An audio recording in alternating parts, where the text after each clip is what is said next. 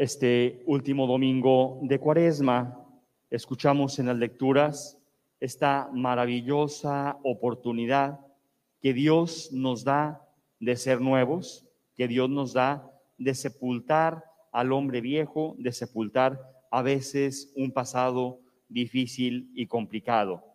Vemos cómo en la primera lectura el profeta Isaías les hace una recomendación a todo el pueblo de Israel. Ese pueblo de Israel que había pasado, como muchos de nosotros, con sus momentos de subida, de bajada, con sus momentos de amor, con sus momentos de traición, les dice, no recuerden lo pasado, ni piensen en lo antiguo. Yo voy a realizar algo nuevo. Palabras de Dios puestas en la boca del profeta para darle aliento al pueblo. San Pablo de alguna manera viene a decir lo mismo en la lectura que, acabamos de escuchar. San Pablo haciendo esa experiencia de lo que significaba el amor de Jesús en la cruz. Dice, no me siento perfecto, sin embargo, Jesús me ha conquistado. Por eso voy, me olvido de lo que he dejado atrás y me lanzo hacia adelante. Esa invitación de Dios a renovarnos y caminar hacia adelante. La misma escena del Evangelio. ¿Quién se acerca a Jesús en el Evangelio? Se acercan los escribas, se acercan los fariseos para acusar a aquella mujer pecadora.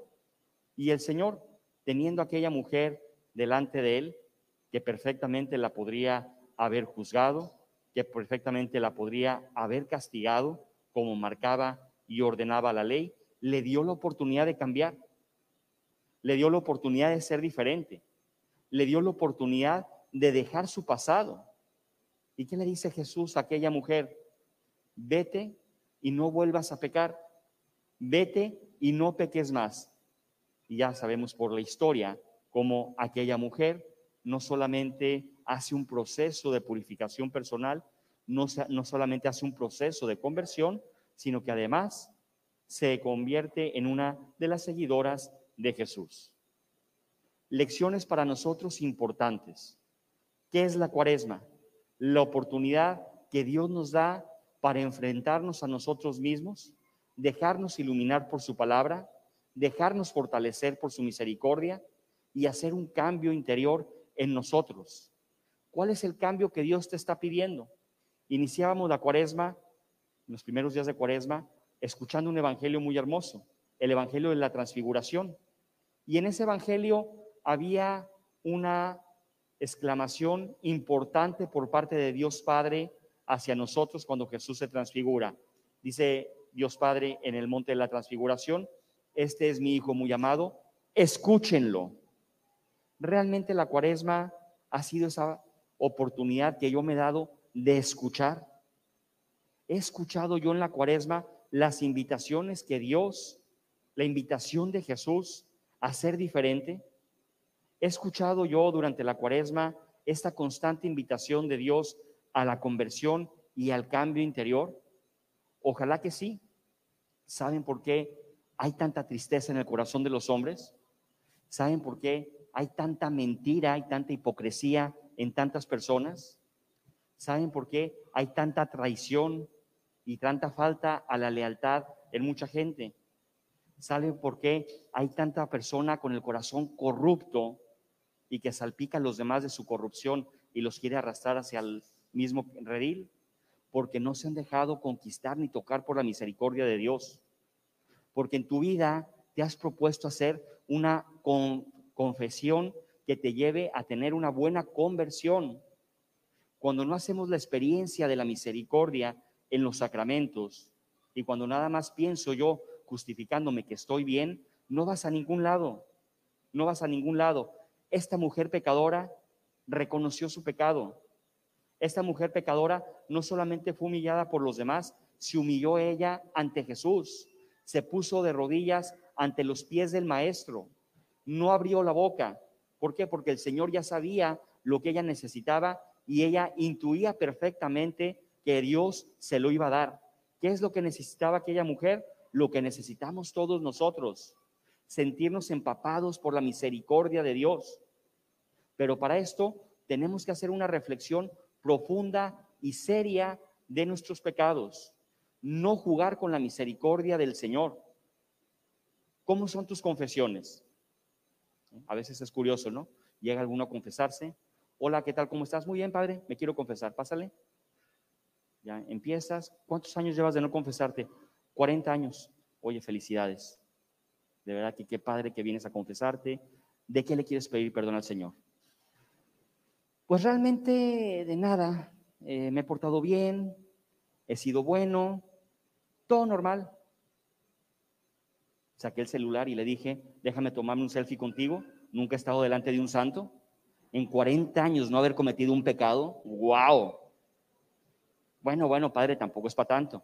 A ver, bueno, pues entonces, ¿nunca en 40 años dijiste una mentira? Bueno, pues sí.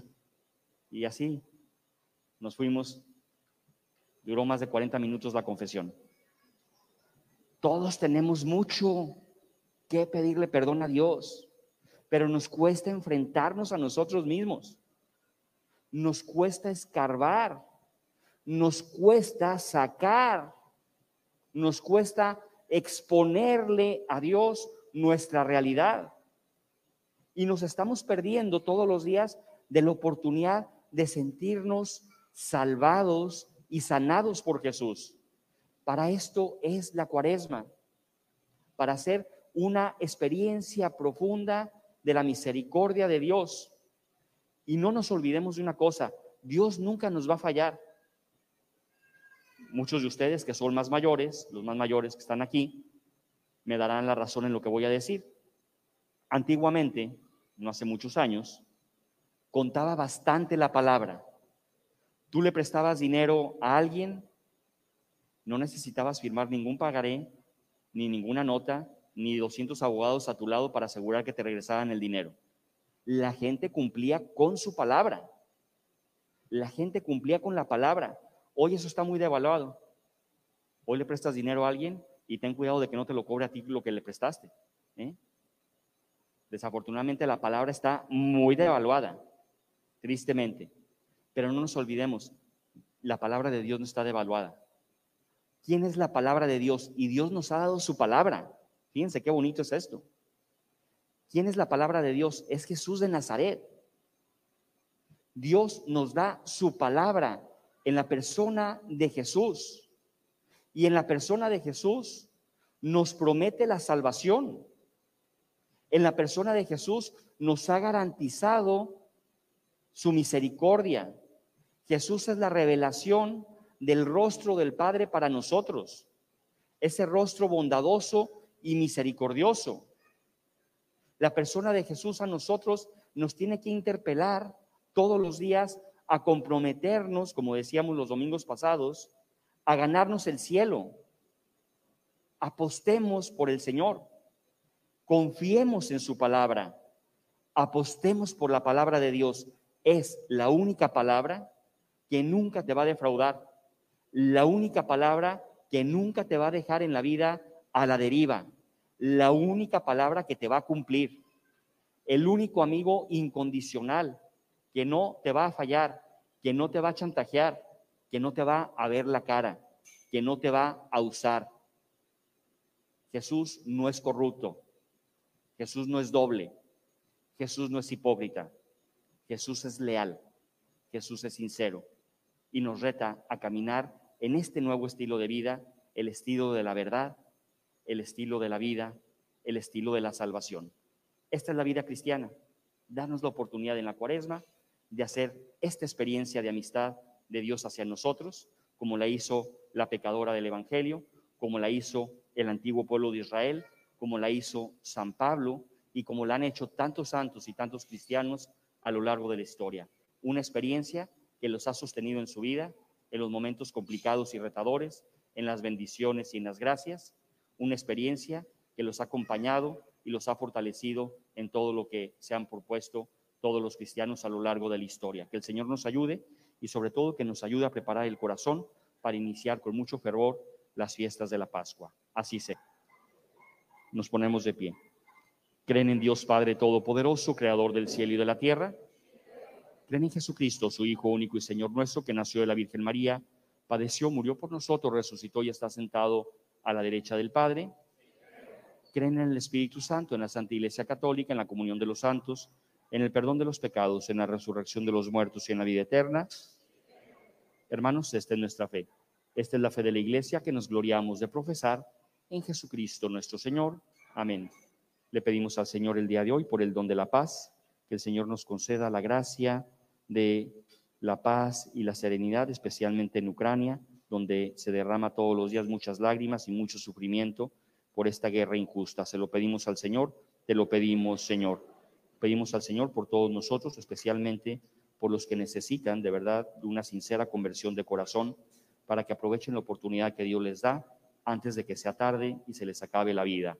Se lo pedimos al Señor, te lo pedimos, Señor. Pedimos al Señor por cada uno de nosotros para que sigamos disfrutando y gozando de su presencia, especialmente aquí en la Eucaristía y en los sacramentos. Se lo pedimos al Señor, te lo pedimos, Señor.